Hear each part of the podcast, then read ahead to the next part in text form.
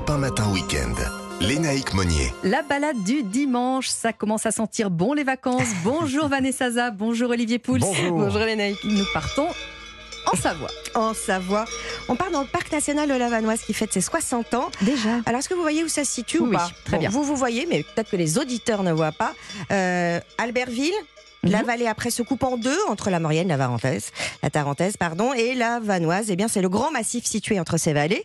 Euh, et si je vous en parle aujourd'hui, au-delà, euh, voilà, qu'il souffle ses 60 Ce qui est déjà bougies, pas mal. voilà, c'est qu'il a plusieurs singularités. Ce parc, Euh, déjà, il est accolé au parc national du Grand Paradis en Italie, ce qui Mhm. fait qu'à eux deux, il représente la surface protégée la plus grande d'Europe. Autre raison, on écoute pour ça Laure Pêcheur, qui est chef du secteur pralonien du parc. Il a été créé pour euh, préserver, enfin sauver même le, le bouquetin des Alpes qui était proche de l'extinction. Donc euh, en 1963, il en restait quelques dizaines. Et maintenant, on compte plutôt en milliers de bouquetins, à peu près une estimation à 2000 bouquetins.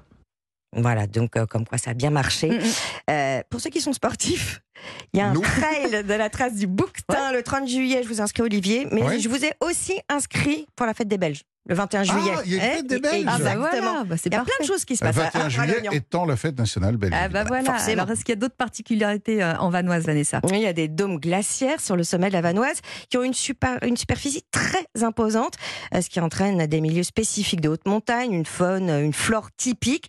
Il y a même des espèces uniques au monde, comme des pelouses arctico-alpines. Moi, j'ai appris ça. Donc, un milieu arctique dans les Alpes, et en particulier au niveau de la flore. Est-ce que vous voulez un exemple Ah oui, bien sûr. Et on écoute Anne-Laure. Une fleur euh, qui pousse juste après la fonte des neiges, c'est la soldanelle des Alpes, une petite fleur euh, violette euh, très mignonne et qui est adaptée à pouvoir survivre à des conditions extrêmes comme ça. Et on a aussi des plantes, par exemple la, la silène à col, très basses, très, très ligneuses et on voit qu'elles sont dans des conditions extrêmes où elles peuvent survivre euh, dans ces conditions-là. C'est des paysages qu'on n'a pas l'habitude de Non, voir on quand pas on se tellement. promène. C'est vraiment unique de la Vanoise. ça. Alors pour les 60 ans du parc, puisque c'est un anniversaire, est-ce Mm. qu'il y a des événements euh, particuliers? Alors ça s'égrène toute l'année, mais le 6 juillet, pour la date anniversaire, donc Pralognan célèbre le parc avec euh, des tables rondes, euh, un village qui regroupe plusieurs acteurs de la montagne. Vous allez pouvoir rencontrer ceux qui animent le club alpin français, euh, des, des acteurs de l'ONF, et puis ça c'est mon dada, vous le savez, des visites guidées patrimoine. Ce qui est intéressant dans cette vallée, c'est la multitude de ces chapelles baroques.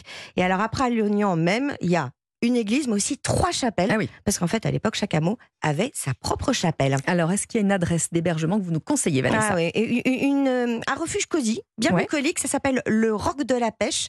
Il a été construit sur le ruine d'un ancien alpage tenu par des moines. On est à 1911 mètres d'altitude, mais c'est assez facile d'accès même en famille. Faut compter 45 minutes de montée. Et Ah ouais. ce refuge, Oh, oh, bah, ouais. ça va. Oh, oui, nous. oui, ça va, on aura Oh, faim en ça arrivant. fait 10 ans qu'on en fait, nous, euh, de l'escalade même. Et le, le plus de ce refuge, c'est que c'est familial. Euh, Il y a même une chambre pour 4-6 personnes avec une salle de bain. La nuit en demi-pension, c'est 70 euros par adulte et 55 par enfant. Eh ben, va falloir prendre un bon petit déj pour y Mmh, aller, euh. Olivier Pouls, avec euh, vous nous parlez. c'est- On n'a pas fait beaucoup de sucré cette année, Non, c'est on va vrai. faire un dessert. Et là, on va faire un dessert, Quelque chose qui va pour le goûter aussi, Et qui, qui éventuellement. reste dans la région avec les fameuses myrtilles, évidemment, que vous nous avez apportées ce matin. Je vous en apportais. Je ne suis pas allé euh, les chercher euh, dans la montagne. Malheureusement, j'ai pas eu le temps. On en trouve au, marché aussi en ce Oui, moment parce vrai. que c'est la saison. Mais euh, c'est vrai que quand on va se promener dans les massifs, alors que ce soit les Vosges, les Alpes dont vous nous avez parlé, ou même les Pyrénées, il Mm. faut toujours prévoir un petit sac dans panier. sa poche, Oui. un petit panier, parce qu'on ne sait jamais, Ouais. au détour d'un chemin, on peut tomber sur des myrtilles sauvages. Et là, bah, il faut se, bah, d'abord, il faut se faire plaisir sur place. On Bah en oui. mange, on en mange quelques-unes, et puis on en ramène pour faire quoi? Une tarte aux myrtilles. Alors, la myrtille, elle est originaire euh, d'Europe. hein. C'est un fruit qui pousse tout à fait à l'état naturel.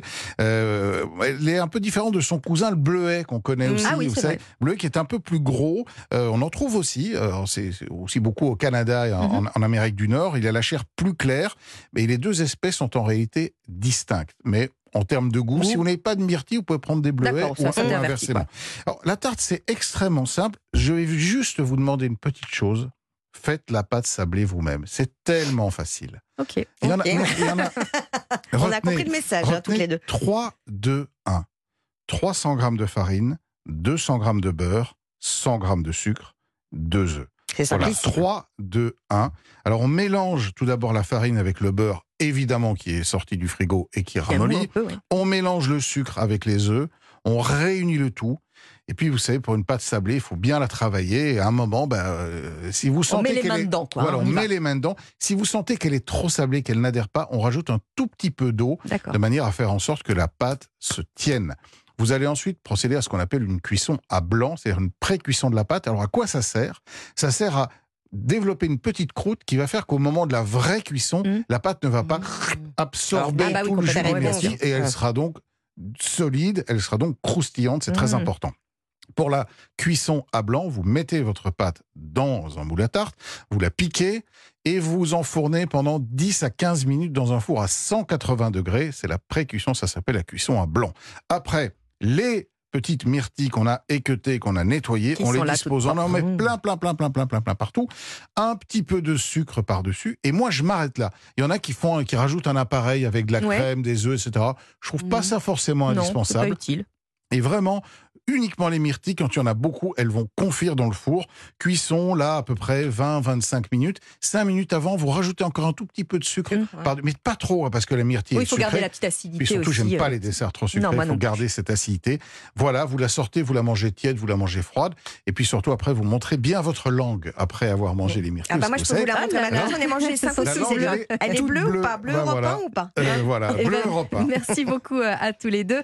Bon dimanche devant le Tour de France qui n'est pas dans les Alpes mais dans les Pyrénées. Vous le savez, on adore ça.